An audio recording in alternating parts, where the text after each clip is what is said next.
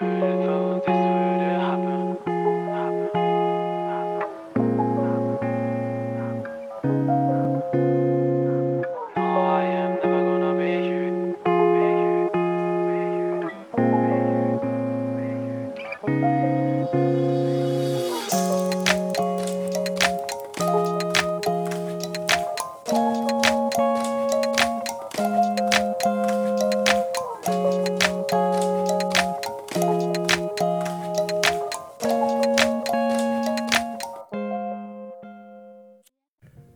欢迎收听新一期的 Finance Special，我是李厚成。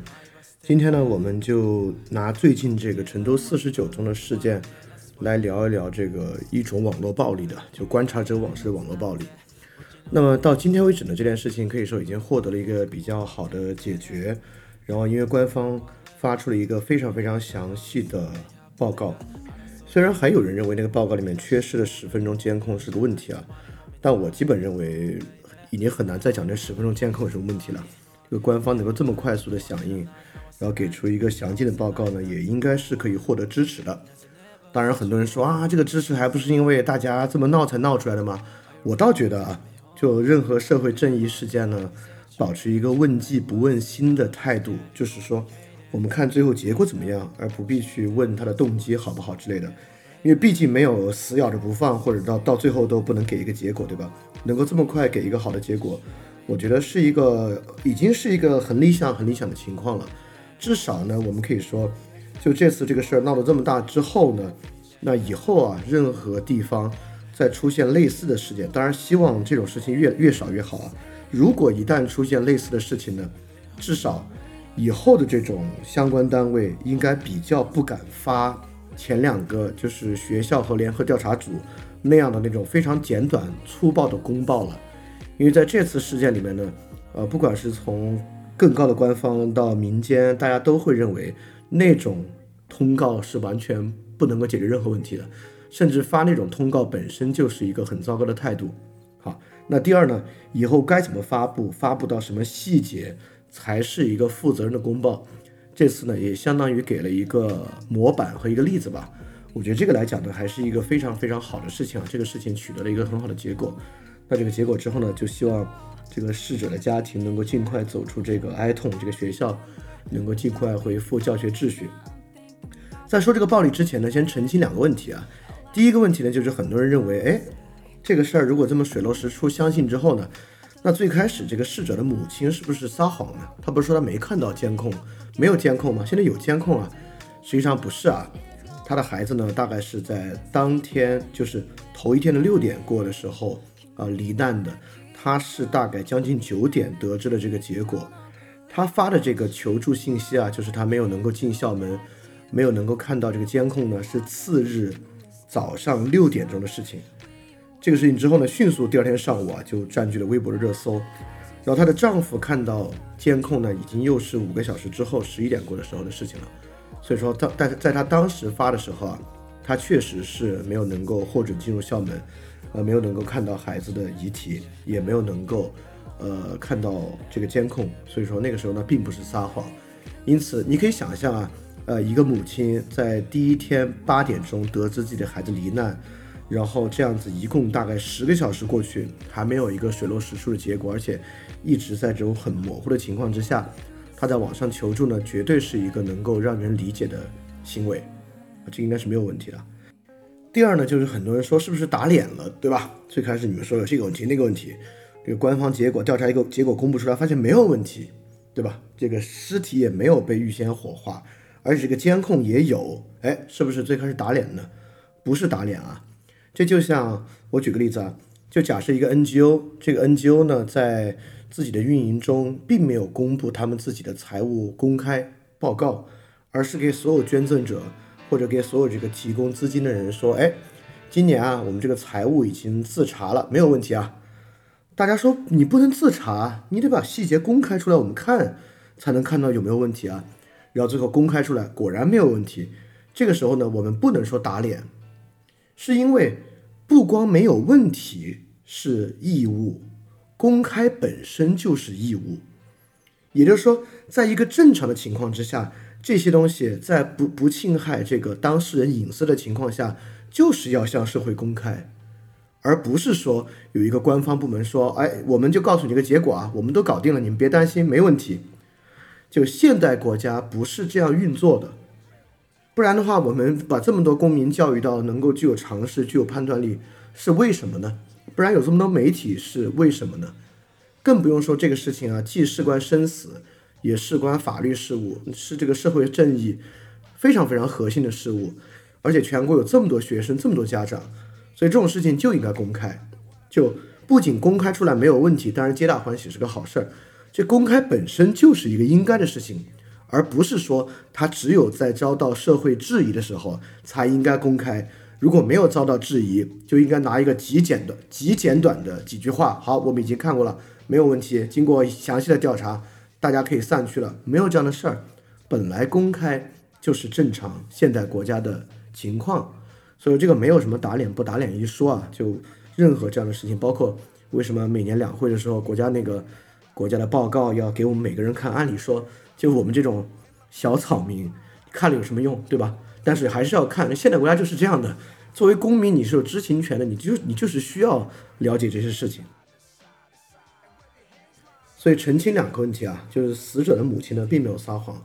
第二呢，这件事情非常好，就并没有任何其他更糟糕的这个坏事儿在其中，但也并不导致任何打脸一说。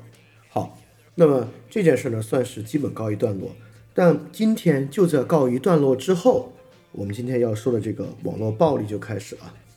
这是这些人简直像是那种食腐的那种野狗。就闻着这种味道就来了，就是什么乌合麒麟啊，就网上各种各样这样的人就开始了，开始什么呢？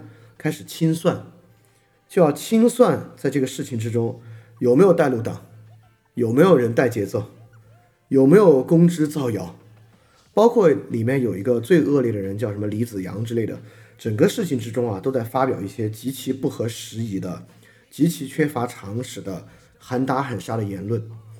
所以说这种事情呢，就让人特别的难过，也也让人特别糟心。就是每次大家在进行一个正常的、有常识的关于社会问题的讨论，总要被拉入这种无意义的争辩之中。这是不是带路党？是不是公知的造谣？里边有没有人带节奏？就是每次都要来进行这种问题的关注和讨论，实在是让人非常非常难过的一件事儿。当然啊。在他们的视野里面呢，我这种话就是说，你这是洗白嘛，对吧？就是就在他们的那个视野里面，在他们的脑子里面，你的一切反应，他们的罪名早就已经安好了。你说什么话都有一个罪名在等着你。那么这种事情呢，实在恶心。而且你说这些人呢，也不是以追求事实，呃，很谦虚的一种探究的态度来说这个问题，而是十拿九稳的，好似已经把握住了你的一切罪证。就现在，我们就要把这件事情，过去几天以来啊，这些人全部拉出来批斗一番，就都是这种斗争式的态度啊。这种事情当然会非常非常恶心，所以这种事情该怎么去处理呢？因为这个事情过去发生，今天发生，以后一定会再发生。所以说我今天提供一个这种理解它的框架，看能不能有点帮助。我们呢，把这种官网式的语言游戏类比成另外一种语，另外一种阴谋。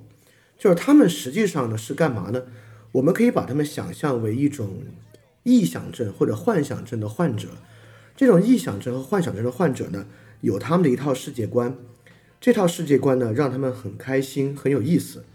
所以说，每次遇到类似的事情呢，他们就得拿这个去理解他们的世界观。最容易类比的就是那种 UFO 外星人阴谋，认为人类历史上的一切，或者我举个更更更更更。更大家更明白的一点是光明会和共济会的阴谋，对吧？大家都听说过那种啊，所以人类历史上以及今天发生的大小一切事情都是共济会的阴谋，所以所有事情都能够解释为是共济会在背后操纵这么一种情况。就这种呢，就是如果正常人来看啊，我们可以把它当做一种文学创作的方式，就是你们呢有一个世界观背景，你从现实世界取材，然后套到你们的世界观背景里面去。创作出一个饶有趣味的故事，当小说看挺有意思的，但把它当真呢，就是幻想症。那官网呢，就是这样的一个幻想游戏。这个幻想游戏是什么样的呢？这幻想游戏呢，就是世界上的一切事情都是 A 与 B 的对抗。这个 A 呢，就是他们自己所在的这方；B 呢，就是美国以及所有人所代表的那一方。比如说，世界上全球所有大小的事情都是 A 与 B 的对抗。A 呢，一切都好；B 呢，一切都糟。A 最后呢，肯定会胜。也就是说，共济会这种阴谋论的幻想者啊，就把一切事情都带入到共济会背后的阴谋操作中，在这个视野之下获得一个认识。官网式的幻想游戏呢，就是把世界上一切大小事情都带入到 A 与 B 的对抗之中，来获得一个解释。因此呢，他们这种东西呢，平时最多的内容呢，当然就是证明 A 比 B 好，或者 A 特别特别好。所以他们经常就会说：“你看 A 好不好？A 这儿好吧？A 那儿好吧？”然后绝大部分新闻，因为现在说 A 好 A 坏啊，这个 A 好不好坏不坏，好像他们也没有那么多资格去随便评论啊。这事儿连他们都没法随便去评论。所以你看他们内容呢，更多就在于这个 B 是真的坏，他们就经常说：“你看这个 B 这方面坏吧，那方面坏吧，B 的盟友坏吧，这坏那坏。”这些其实都无所谓，就这些东西他们爱去编编这个故事啊，互相取悦、互相安慰一下呢，这个就他们自己玩他们的就好。问题呢就在于最恶心的一点，我们今天主要分辨的就是这样的一个事儿。那么，因为啊，他们这些人很多外语水平也欠奉，基本上呢只能用中文来开展表达，所以他们的表达对象呢虽然是跟 A 与 B 对抗，但实际上真的与 B 对抗呢，他们的能力是比较少的，所以他们呢基本上还是与同处 A 的这些同胞们对抗。所以基本上最恶心的一点呢，就是在这个幻想游戏之中啊，他们总是要幻想一个情节，就你和 B 是一伙的。对吧？就像这次这个事情，什么叫境外势力？就是说你和 B 是一伙的，就即便你不是直接境外势力，也会说你是被 B 洗了脑，你是站在 B 的一边的。所以说，任何东西明明你根本就没往那边想，你就觉得这是个社会正义事件，社会正义事件应该这么做那么做，在他们的这个幻想游戏里面呢，就是你要么和 B 是一伙的，要么呢你被 B 洗了脑。当然，如果你跟 B 是一伙的，说你或者你被 B 洗了脑。啊，那该怎么办呢？当然，该怎么办就呼之欲出，那就呢，那就要惩罚你，那就要搞你，对吧？因此呢，在他们这个语境和这个幻想游戏之下，就发明了非常非常多的罪名，有非常非常多的逻辑，有非常非常多他们自以为可以证明的方法，都是一些完全不着边际的捕风捉影，来说明你看啊，他确实和 B 是一伙的，他要么直接受雇于 B，要么呢就是被 B 洗了脑。就是这种事情啊，最烦人，也最恶心人。OK，那今天我们就来说说这个问题，我们该怎么应对这么一个东西啊？该怎么应对呢？首先，我们要去看一看这个东西会实际造成什么影响。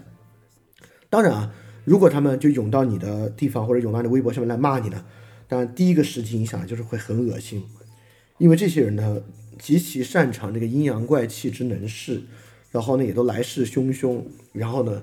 也都话当然说的非常非常难听，所以网暴本身啊，一定是一件让人非常非常不爽的事儿。但是网暴这个事儿呢，基本上你要想求一个清净啊，也方便。而且你说网暴这个事儿，除了让你难过之外，有没有一些别的呃实质性的伤害呢？相对来讲少一点。好，我们还是接着说其他的有实质性伤害的，就他们的这套臆想游戏会造成什么实质性的伤害？也就是说，你看。虽然我们说这是一个幻想游戏，它也确实是个幻想游戏，但这个幻想游戏呢，他们有很多现实世界的诉求，我们就要看他们这个现实世界诉求到底有没有起作用啊。所以网暴之外呢，他们当然很多时候会诉求对你这个人提起一些行政性的惩罚。这个行政性的惩罚分两部分，一部分是往上的，一部分是往下的。往上的部分呢，比如说要求把你这个号封了。要求呢，把你这个号注销了，很多时候都会提出这样的诉求，而这样的诉求很多时候很有可能会获得支持，这个不是开玩笑，确实很多时候他们提出的这种诉求是会得到支持的。除了这种诉求之外呢，还有很多基于其他网上的诉求，就比如说在今天这个观察者网账号里面，第二条就发着这个霍尊，霍尊在这个成都四十九中事件里面呢，是去声援和支持那位母亲。但是呢，就被霍尊的粉丝认为你和 B 是一伙的，因此啊，这个粉丝就说我不支持霍尊啊，我要把霍尊的粉丝站关了。你看这个呢，就是一种基于网上的惩罚。这种惩罚呢非常讨厌，非常恶心，也并不公平。但是呢，在现在的环境之下，好多时候就是真的，确实会发生，这个没办法的，对吧？当然，你如果不要发生会怎么样呢？那你就要自我审查一下，你就要不要很多话就不要说。那我觉得不必啊，你既然那不说的话，岂不更麻烦了？所以你该说还是说，所以要发生就发生了，你只要谨慎一点，有智慧一点，审慎一点，不要把话说过，不要被网暴爆到这个热血上头，说过分的话。呃，一般来讲不会有特别大的问题。好，这里是分割线的部分了，也就是说，以上两个是他们几乎比较有保证能够带来的恶心和伤害，一个就是网暴骂本身，第二个呢是基于网络上的一些行政处罚。很多时候呢，他们也会诉求一些基于现实生活中的行政处罚，尤其是找到你的单位或者你所在的组织和机构，要求处罚你。好。这里你看啊，是一些比较 tricky 的部分了。假设啊，你现在所在的单位是一个私企，是一个外企，实际上呢，应该比较不会反映这样的事儿。但如果你所在的地方和组织有一定的官方背景，比如说是个学校，是个什么什么样的机构呢？这个部分就会比较 tricky 了。这个 tricky 的原因，当然我们也都知道啊，就是因为这样的组织呢，也有这个领这个这个首长负责制。在这个情况之下呢，网络风波如果闹得过大，就会导致可能引起他们的一些风险，而这些人呢，又是最愿意保住自己的这个一官半职的哈，所以很多时候呢，会导致 overreact。如果 overreact，这些人诉求线下的这种惩罚呢，有可能也会导致惩罚。但是刚才我们说，为什么分割线在这里？分割线在这里就是说，这种基于线上的惩罚。都是一些非常不审慎的、非常快速的惩罚。就比如说新浪微博要封你的号，很有可能啊，新浪微博接到很多人 report 你这个号，然后看他们这么夸大其词的写了你又说了什么特别不合适的事情，证明你你一定是 B 的一份子，或者你就是反对 A 的。所以这么一说一说呢啊，可能很快就给你封了。但是，一般线下这种事情呢，就有线下的流程，就有线下的负责人。就有线下的各种各样的，不完全是线上的更审慎的东西，在推进这个惩罚本身。那这里面呢，就有很多可以做的事情。呃，翻脸听众应该记得啊，就上次那个福岛呃核废水排污中核集团那次那个事情呢，其实就应该蛮有意义的。虽然我们在这边也不可能知道结果是什么样，其实我还挺想知道的。但那种事情呢，就是有意义的。就如果你跟他在同一个单位呢，你会能够做更多更有意义的事情。好，这是他们经常啊会提出这个线下的行政处罚，很多时候呢，他们还会提起线下的刑事犯罪的猜忌，他们会闹得非常厉害，说你你这个就犯了这个事儿，犯了那个事儿，他们要去这儿弄你，要去那儿弄你，他们就提起这方面的这个猜忌和恐吓。那这部分呢，我就要说啊，这部分几乎肯定是不会，就除非你真的做了啥，不然的话几乎肯定是不会。也就是说。这种网络暴力和现实最脱节的部分，就是和实际司法体系的部分，就他们对于影响实际司法的能力其实不强的。这个原因呢，就是因为实际司法确实还是有一大套他自他自己的流程，他自己的对于证据的要求啊，在里面做支撑，就能够被他们这么影响是比较少的。就实际司法能够有一些文化上的影响吧，但实际上真的要导致对你的刑事的处罚。是比较困难的，在这个情况之下，所以这部分不用太担心。这部分他们做的事情呢，和那种诈骗电话的逻辑非常像，说你最近犯了个大事儿，你这里账户啊参与了洗钱，这里面这里面的钱啊很快全部就要拿掉了，所以你现在必须配合我们。因此，这是一种基于呃巨大处罚的恐吓，就他们很多在这部分呢做的是这样的一个恐吓。这种恐吓实际上很多时候都不都是不会有效的。所以大概总结一下，你看我们刚才说了，他们能够带来的四种实际的影响。第一个事儿呢是网暴的恶心，第二个事儿呢是基于线上你的账号或内容的这个行行政的处罚，第三个呢是线下基于你生活的行政处罚，第四个呢是刑事的处罚。从上到下呢，依然能看到他们幻想的那个世界与实际世界运行方式的差异。也就是说，在他们的论述里面啊。这两个东西是高度咬合在一起的，而他们呢是最符合这个实际运行世界的逻辑力量的，仿佛他们有驱使这个实际世界的力量一样。但实际上，我们能看到，逐逐渐渐，逐逐渐渐，他们带来他们能够带来的实际伤害啊，是要小得多得多的。所以这部分呢，我觉得每个人还是可以有一个比较客观的认识，就不必对这部分人感到太恐惧或者太害怕。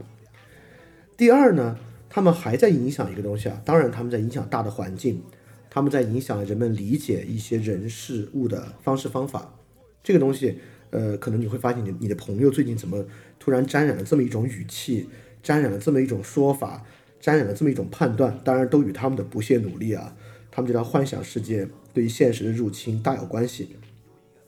那这个事情我们需我们需不需要去对应和处理呢？啊，当然，如果能对应和处理是好的，但现在可能办法不大。在办法不大情况之下呢，我们也要知道，其实不必太高估他们对于环境和文化的影响。这个我们之前节目其实讲过，这种想法本身就是一种有一点点浪漫主义的想法，认为啊，人的想法变了，文化变了，精神变了，实际的事情就有多大多大的改变。因此，有一种文化决定论或者精神决定论在背后。实际上不是这样的啊，就因为即便今天网上各种言论已经到这个地步了，就可以说这个环境确实受这个东西影响比较大。但其实最近这个事件出来之后，网上几乎还是一边倒的在支持这位母亲，对吧？就可见，在这就是我觉得这是维特根斯坦说了一个特别特别重要的部分啊，就是不要想而要看，而要看的意思是啥呢？而要看的意思是说我们要相信。在那些情境足够明显的情况之下，人们的判断，也就是说，我们不要认为人们的判断会受到文化、精神、某种意识形态那么大的影响。就不管一个人平时他的表述有多么的强烈的导向那样的东西，但是一旦这个情境和情况足够清楚，他的那个道德判断力啊，或者政务判断力啊，似乎一下子就来了。当然不可能百分之百的人这样，只是从这次的事件呢，我觉得大家还是要有点信心。就只要事情足够清楚，实际上大家还是一边倒的在在支持尝试，对吧？啊，就像去年李医生那次也是一样。第二呢，就是这些人啊，什么关视频这些啊，乌合麒麟这些人啊，他们还是投机主义者。你看，他们几乎只有在今天这个事儿水落石出之后，他们才他们才敢跳出来说这儿不对那儿不对，我们要追责这个要追责那个。在大家一边倒的支持这个事情，关注这个事情。要求给出更详细报告的时候，他们有没有一个人敢站出来说啊？你就相信官方？你们有什么可要的？你们懂吗？你们又不懂。这时候相信就完了。没有人，他们这至少这些比较大的号不敢说这样的话。原因就是因为呢，他们都是投机主义者。他们投机主义者好处呢，就是当大家取得一定共识的时候啊，他们是几乎不可能跳出来去左右和主导这样的共识的。当然。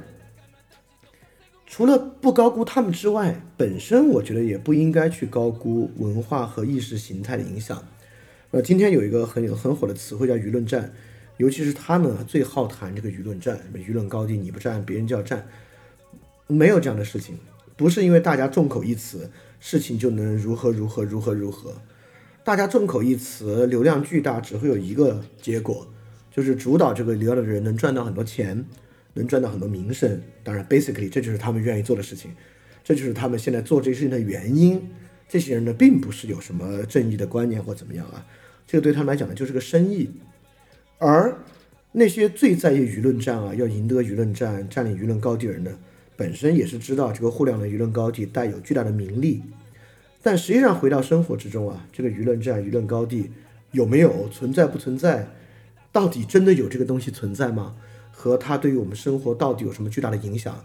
是不是你现在不站，未来你要说话的时候，你的声音就发不出去？这个家长过去占领过任何舆论的高地吗？对吧？并不是这样的啊，没有一个什么地方你非要站住才能够说话。所以在这个情况之下呢，我当然知道，最理想的情况是网上没有这些垃圾，就网上没有这些脏东西。但是有的情况之下呢，但是人类社会怎么会运行在一个理想情况之下呢？在有的情况之下呢，不是所有的东西都值得去对抗，值得去反驳。真的不是所有的东西都值得马上去反驳。比如说之前央行的报告有一个文科生无用论，对吧？很多人都想跳出来说啊，中等收入陷阱怎么会是文科生呢？我们要捍卫文科生。文科生就这种东西不值得反驳，不值得去对应。网上当然总是有人说胡话，疯子、别有用心的人大量存在，为了他自己的目的发一些耸人听闻的说法的人，当然有了。就你平时都知道的，你在网上看到一个真有的帖子，里面讲这个人是怎么样怎么样，照片是怎么样，你不会照单全收的。到实际生活抉择里面，你自有你的判断。所以在这种时候，也不必去高估有网络舆论的焦虑，好像网上有个人说这文科生无用，明天你老板就会因为你是文科生给你降薪，或者你是个理科生，你老板明天要给你加薪，不会有这样的事情存在的。就网上这个世界，虽然看上去对生活的影响很大，看上去很显眼很巨大，实际上跟生活呢没有那么大的影响。当然啊，还有一个非常实际的原因。就现在，你想在这个环境里去变赢他们也不可能。就他们现在盛嚣尘上，一方面呢，官方对他们有纵容和默许；第二呢，你要去反驳，你是不可能放开手脚去反驳的。很多话就是不能说嘛，对吧？这个大家都清楚啊。所以在这个情况之下呢，你相当于要捆住手脚和他们打这个所谓的舆论战。你如果真的有那个精力和那个能力啊，就有好多更值得做的事情可以去做，没有必要和他们在网上争这个撒狗粮枣的啊。而且更重要的是呢，由于他们做的事情是个生意，就至少打头这些人都是生意啊。这个生意要达成呢，就得靠这个声量和关注度。所以说，如果你去跟他们对线，去跟他们去反驳、去争论的话，那我刚才说了，在他们这套故事框架里面啊，早就给你安好了位置，他就会拿着你的话说：“你看，我说这个币真的存在吧？被币收买的人存在吧？被币洗脑人存在吧？不就是这样的吗？”对吧？就是这个东西只会让他们玩得更开心，所以说不如就让他们自己去玩好他们这个幻想游戏。既然是他们想玩这个幻想游戏，不愿意面对真实生活，他们就先玩他们的。所以基本上我对这些事情是这样一个态度。所以说呢，基本结论就是那个网络舆论是网络舆论，生活是生活，他们之间某些地方有联系，尤其是基于网上的部分联系是比较大的，但真正基于生活的部分啊，不由他们说了算。所以这种官网式的暴力呢，看上去特别张牙舞爪，特别的厉害，但实际上，除了非常非常恶心，真的非常恶心啊之外呢，效果不会太大。网上的处罚呢，当然会有了，线下实际行政处罚呢，网上的事情呢，也只是线下流程的一个开头。所以说，在线下实际生活中，大家彼此的守望就变得非常重要。就比如说，你所在学校有一个辅导员被谁污蔑了。你如何在基于学校真实流程之中对他给予支持、提供证明等等等等，就非常非常重要。就如果有人被网上中伤诬陷，在线下环境实际处理的流程之中，其他人能够给予什么样的支持，能够给予什么样的提供证据、提供辩护，本身就变得非常重要。啊，第三呢，就是刚刚我们说到最最严重的那个基于形式的呢，这个基本上不用被他们这种网络诈骗式的这种说法影响啊。实际上几乎不会有实际的影响，因此呢，这些人虽然非常讨厌、非常恶心，但对于社会实际的正义进程呢，并不会起到实质性的阻碍。呃，就像这次这个四十九中事件的最后，大家要的结果也要到了。所以说呢，基本上平时我的建议啊，就是当你在网上做你的表达的时候啊，你既不回应他们的表达，你也坦坦荡荡当他们不存在。因为如果因为他们的存在，你去做自我阉割或者做自我审查的话，那不就？对吧？不就刚好，就是目的就达到了嘛。所以你就，呃，锻炼好一颗强健的内心，不被网暴影响，你能够谨慎而勇敢的表达。在这个情况之下呢，很多你觉得不不能说的东西，其实当然是可以说的。像我刚刚不是写了一篇，就针对那个有一个广东省的女生强奸报案，但是被非常粗暴对待，如何如何去对应的文章嘛。那个文章写了之后，很多人都跟我说：“这怎么这怎么可能能发出来呢？对吧？”但你看发出来到现在也没有什么问题。就是如果你真的谨慎、勇敢、坦坦荡荡的表达，你你你知道你在说什么，不会有那么大的影响。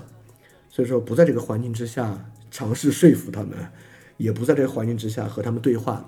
当然，在一些呃，就他们提出某些观点的时候啊，尤其是一种推理性的观点的时候，是完全可以去指出他们的问题的。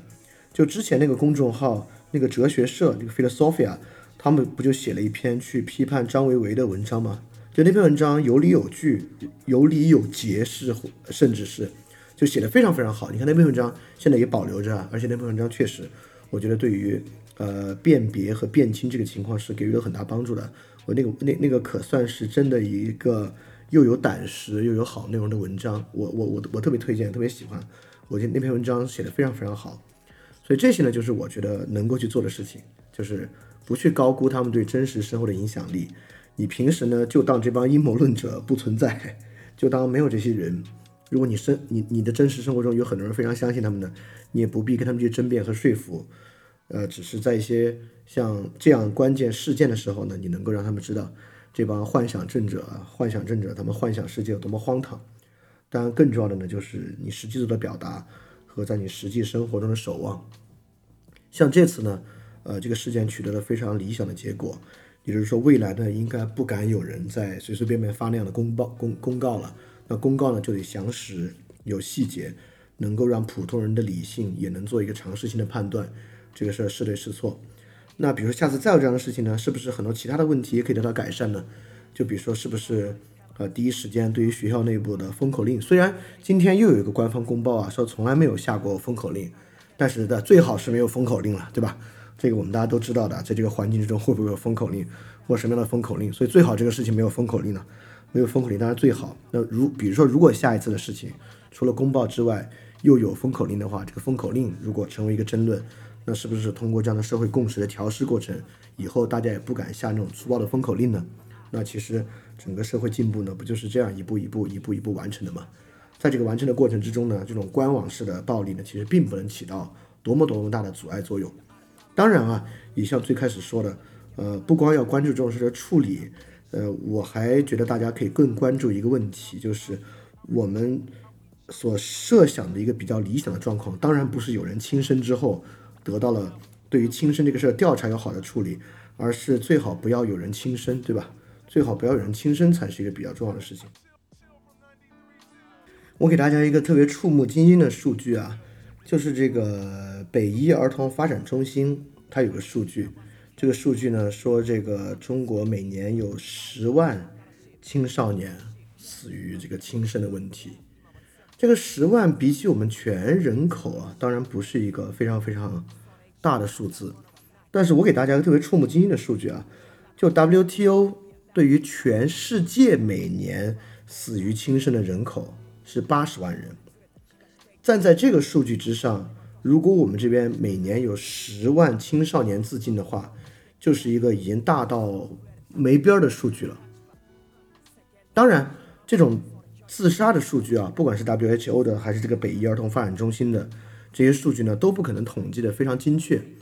但如果这个数据没有数量级的问题的话，这是一个非常非常可怕的数据，对吧？也就是说，呃，而且啊，这个事情的解决绝对不可能像第一个公报说的那样，这东西依靠对于心理健康的关注就可以解决啊。就心理学并不是一个魔法。可以解决我们生活中的一切问题。就如果这个教育升学的体制和学校跟学生的关系、学校整体的这种管理和教学模式，在现在这个包括互联网对于青少年生活的影响和入侵，如果这些东西没有系统性的改观和改变的话呢，光光依靠心理健康这个四个字，恐怕无法遏制这个如此严重的一个问题。所以我觉得这次这个事情呢。不光是针对一个一个极端的社会事件，各方如何反应、介入调查。第二个呢，我觉得也应该需要去引向大家去关注，就这个青少年轻生的问题，尤其是在初中阶段，因为呃，这个人青春期啊，可能最悸动也是最迷茫的阶段是初中阶段，因为人一般到高中的时候呢，你已经到青春期的末尾，这个时候人相对来讲会比较成熟，会比较稳定一些。再加上过去呢，高考是最重要的一个考试，所以基本上比较优秀的师资和老师资源呢在高中部，而不在初中部，就导致初中部学生数量大，然后学生处在更摇摆的青春期周期，而且整个师资水平啊等等等等，应该跟高中比也会相对较差一些。所以说初中段呢，应该是一个可能更容易爆发出很多问题的一个教育阶段吧。所以我觉得如果这个事儿能够引向大家对这种事情更多的关注呢，也是个很好的事儿。好，那我们这期节目大概就讲到这里啊。它是讲我们该去如何面对官网式的这种网络暴力的。当然，呃，这绝对不是我们最后一次谈官网啊，官网值得谈的事情还有很多很多。我也特别希望能遇到一个什么又他们又火了一个这个老这个教授那个教授什么温铁军啊陈平啊发表什么奇怪言论的时候啊，我觉得我也特别想学习这个 philosophy 啊，能够做一个有理有据的一个反驳。嗯，希望希希望没有这样的机会啊，希望这些人明天早上起床之后全部良心发现，再也不在网上干搬弄是非的事情了。但如果他们继续干的话，如果下次做这样事情的话，我觉得我很希望我自己能够也做那样类似的一个内容。好，那我们这期饭店 special 就结束，我们下期节目再见，大家记得赶去相信。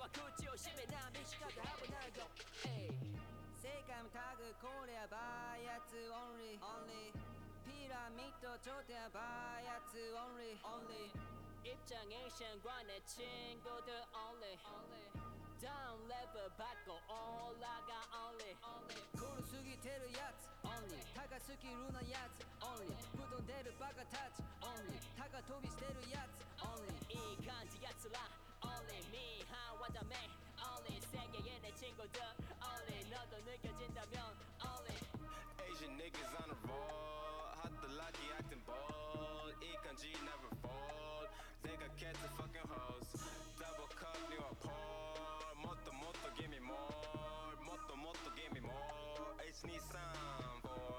I'm that pretty motherfucker, and I came into the car. All I love is she bunny, now do matana. I keep that shit high, I good shit, and I run it up. Kinda lead, Ikanji, so I say what's up. Cruising and riding and giving no fuck. Twirling up backwards like riding the car. I throw a notch, sneaking the munch. I just like go till I all in my mind. Running, running it. Never seen a nation doing, doing it. This proper, so mind your business. It. Go kill yourself, be bothered this shit. No need for the answers. Woo! 너는 절대 끼지 못해 우리 자리. So what you gotta say? We enjoy a part of the you cook that shit up in the booth. This is something you won't get. I call it an Asian mystic. Ten months out that is English. Still on to me, my tongue twisted. So what you gotta say? Get it, PDA, school and talk your Joe. Live familiar for real. You know about to get off the whole track and whole plate. Take over the planet, wanna good at that. 誰がいつ見てるかはわからないだから俺は恥じない自分のした行動に自信と誇り かした。俺には関係ないことならばい人生は落とし穴。だからダメ。押して押しだけじゃねえ。さすがにキャラ強すぎ他人は二の次俺らの前じゃお前らが住みすぎ吸い込む量なら半端じゃないから。お前とお前は俺らを舐めすぎ。あああしろこうしろうるさいう干渉すんなよ小さい。ややばいことやってら自然に類とも最後に笑って死ぬの俺だ。誰かが言った言えんわれた shit 今見てみろ better watch out who you talking bitch It's B.O.W.G 全然適当でいい Wonder to my 友達 tryna bang you little bitch なんか文句あんのいやもじもじなんか言いたそうや葉っぱを吹かそう Roll it roll it like チチチョンやほんとうるさいよ Shut your bitch ass you stanky hoe 語りいいこと片付けてバックーズ燃やしてホロン選んだ人生にまたなし立てた十字架逆立ちうるさい大人に半笑いくだらんやつ頭下がらない What goes around just comes around Found you fucked up if you fuck around Got you got me salute all of my 友達 who hold me down bitch